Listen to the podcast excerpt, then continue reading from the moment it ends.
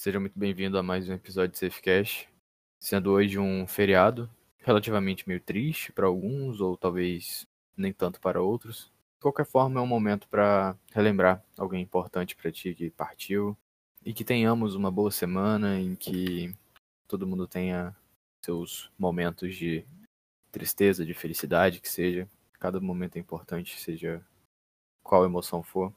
É bom a gente estar tá vivenciando muito bem isso. E o episódio de hoje eu vou estar passando sobre um tema relacionado a esquecimento. Para contextualizar um pouco, eu estou aprendendo um pouco mais sobre questões de criatividade, esse tipo de coisa. Eu achei interessante eu compartilhar. E é uma forma também de eu aprender. É um, é um aprendizado meio egoísta. Espero que faça sentido e que seja proveitoso para você também, da mesma forma que está sendo para mim.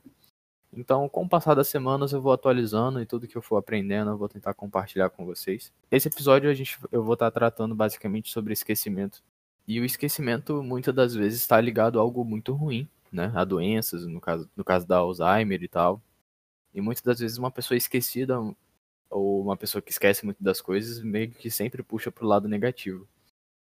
E o contrário do esquecimento seria em relação à memória, né? Você ter uma boa memória, lembrar muito bem das coisas. É muito pouco falado da importância do esquecimento, sacou? E eu não tinha me tocado muito bem nisso. então, por isso que foi algo que eu achei muito interessante estar compartilhando. Talvez você tenha se esquecido que o esquecimento é tão importante quanto ter uma boa memória ou lembrar das coisas. Eu vou estar tá falando algumas frases aqui, eu acabei que não me toquei, não anotei o nome dos autores das frases, só deixando bem claro que não são minhas, as que eu forem falando aqui quando eu for citar.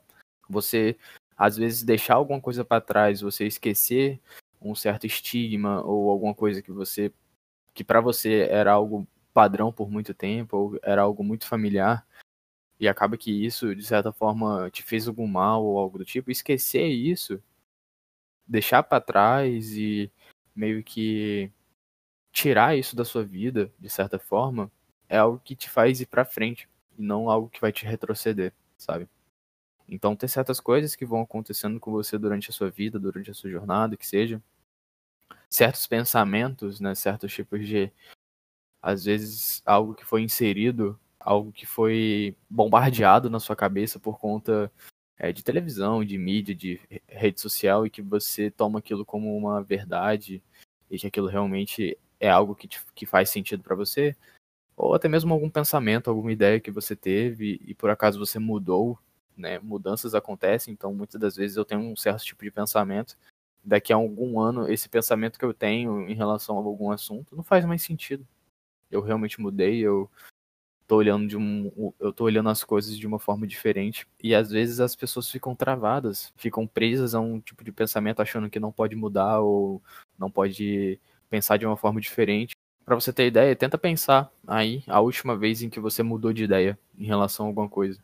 Você tinha um pensamento muito fixo sobre algum determinado assunto, você conversou com alguém diferente ou, ou alguém que você conhece mesmo e essa pessoa te mostrou um ponto de vista diferente e aí você simplesmente falou, é realmente, é aquilo que eu pensava, acho que eu tava errado. E realmente, esse outro ponto de vista faz um pouco mais de sentido para mim agora. E beleza, fulano me fez mudar de ideia em relação a certas coisas. Ou nem pelo menos mudar totalmente de ideia. Mas no sentido de você ver que tem outras possibilidades, sacou? O mundo não gira em torno só das suas ideias. Só do seu tipo de pensamento não tem certo e errado, mas sim ideias e coisas que fazem sentido para você. Não é uma guerra em que você tem que tentar provar o seu ponto de vista para a pessoa e converter a pessoa a pensar como você. Ou vice-versa, sabe? Não é isso.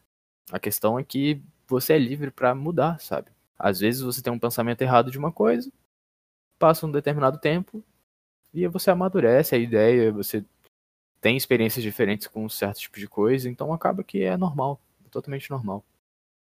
Duas frases. A primeira é que esquecer é tão importante quanto lembrar. A segunda é que esquecer é uma necessidade. A vida é uma lousa em que o destino, para escrever um novo caso, precisa apagar o caso escrito. Essa frase é muito foda, no sentido de que para você sempre estar tá se melhorando, para você sempre estar tá buscando algo novo e tudo mais, você tem que meio que abandonar certo tipo de coisa. Não tudo, é óbvio não levar o pé da letra no sentido de apagar tudo que você considera importante, nem nada disso. Mas às vezes para você seguir em frente e tomar um rumo diferente na sua vida, você tem que abandonar certos tipos de prática. Você tem que abandonar certos tipos de coisas que te fazem mal, sabe? Então, por exemplo, se você quer ter uma vida um pouco mais saudável e, sei lá, e cuidar um pouco mais da sua saúde, você vai ter que abandonar os seus hábitos ruins de alimentação, de sedentarismo e tal. Então, você tem que deixar uma coisa para trás. Então, a vida é isso, como a frase falou. É uma necessidade. Esquecer é uma necessidade. O destino, para você escrever um novo destino da sua vida, você precisa apagar algum caso já escrito, alguma coisa que já está escrito aí na tua vida. E uma coisa que eu queria estar tá acrescentando que faz sentido em relação a isso seria no poder das palavras, sabe?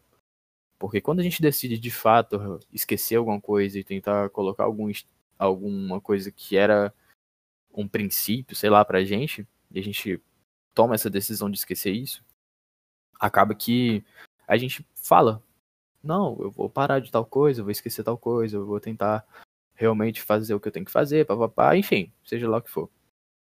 E aí a gente só fala. Fala, fala, fala, e é algo que eu particularmente tô a todo momento tentando mudar isso em relação de pensar um pouco antes de realmente falar, porque as palavras têm poder.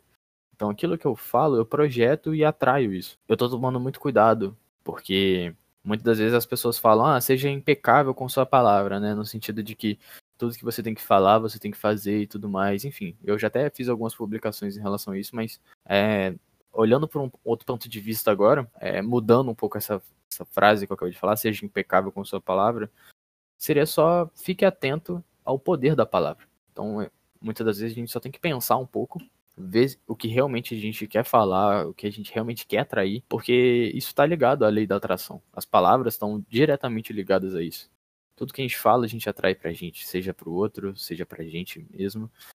Muitas das vezes o que a gente fala para outra pessoa é algo que a gente está falando para nós mesmos e a gente nem percebe. Quando a gente decidir alguma coisa, a gente pensar se realmente é o que a gente quer, se realmente é isso que eu quero atrair para minha vida e tal. E tem uma coisa que ajuda nessa questão do esquecimento também, que é um termo que se fala Shoshin, que significa mente de principiante é um termo muitas das vezes usado para você olhar certos tipos de ambiente, certos tipos de momento, de uma forma como se fosse a primeira vez que você estivesse vendo, sabe? É muito foda quando você tem um primeiro momento com alguma coisa. É algo que você lembra com uma facilidade muito grande, em que você presta mais atenção. Se você já se acostumou com alguma coisa, por exemplo, vou dar um exemplo no sentido de subir uma trilha, de fazer uma trilha.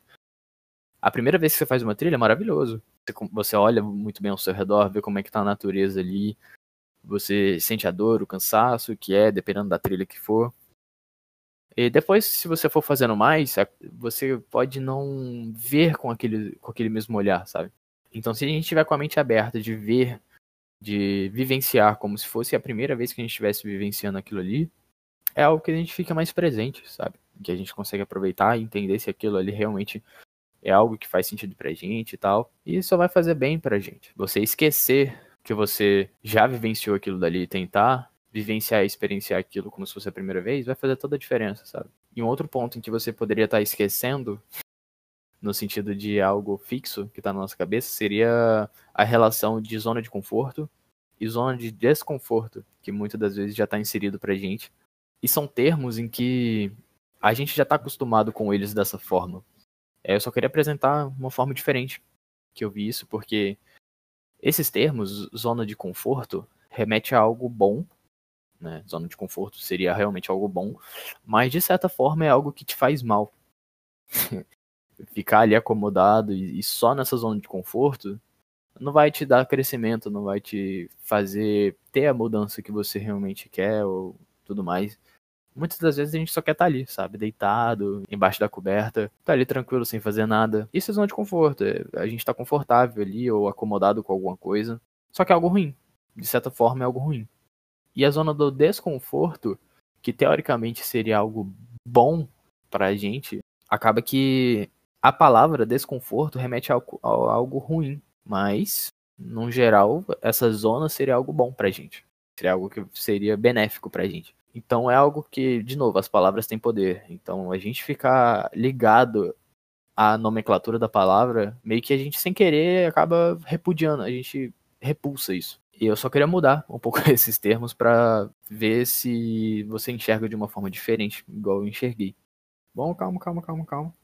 Aqui é o Brian da edição. Desculpa estar interrompendo essa experiência com esse episódio incrível. Mas eu gostei muito dessa, desse tipo de abordagem de estar pausando o episódio e tentar mostrar uma visão diferente, né? Porque eu tô editando, então às vezes eu lembro de alguma coisa que eu não falei ou não comentei. E vendo como é que foi o episódio, eu percebi que, como o feriado é de finados, acaba que, é, como eu falei, um, uma data relativamente triste e tal. E nesse episódio eu abordei sobre o esquecimento, né? Da gente às vezes deixar algum, algo para trás e esquecer certos tipos de coisas que nos fazem mal e tal. E talvez por conta da data, seja algo até que simbolize muito bem o que eu falei, no sentido de você realmente deixar para trás alguma pendência que você tem aí na sua cabeça, sacou? Independente se é em uma pessoa ou se é em alguma ideia que seja, eu penso que fez todo sentido esse tema que eu tô trazendo, mesmo que foi totalmente sem querer, eu não pensei nisso, tô pensando nisso agora. É isso, não vou comer muito tempo de vocês aqui. Eu vou, vamos voltar ao episódio e abraço. Vamos lá. Que seria zona de conforto. Seria uma zona de estagnação que aí já é algo ruim, remetendo a algo ruim. Então, ser estagnado, estar numa zona de estagnação é algo ruim. E a zona do desconforto seria uma zona de diferenciação. É o que realmente vai te tornar diferente, como a palavra já fala, sabe? Você vai ser uma pessoa fora do comum. E remete a algo bom. Você ser diferente é algo bom. Você se destacar e ter um diferencial é algo bom. Você gosta de ser diferente. Você gosta de estar tá percebendo que você faz alguma diferença na vida de alguém, ou seja lá o que for. Ou, num geral, você perceber que você tá com um destaque maior em determinada coisa. Você gosta disso. Eu duvido que você não gosta. Eu acho que é hipocrisia você tá falando que não gosta. Era o que eu queria estar tá destacando. O que eu queria estar tá compartilhando com vocês. Eu não sou dono de verdade nenhuma. Eu sou um aprendiz. Um eterno aprendiz. Eu espero que tenha feito sentido para você. Eu vou trazendo mais episódios em relação com esse tipo de visão e das coisas que eu estou aprendendo nisso. Se você quiser conversar comigo, ou seja lá o que for, quiser me dar alguma ideia diferente, ou algum feedback que seja, qualquer for, seja lá o que for, só me procurar no Instagram, é brian.pgo. Abraço e até o próximo episódio. Tamo junto.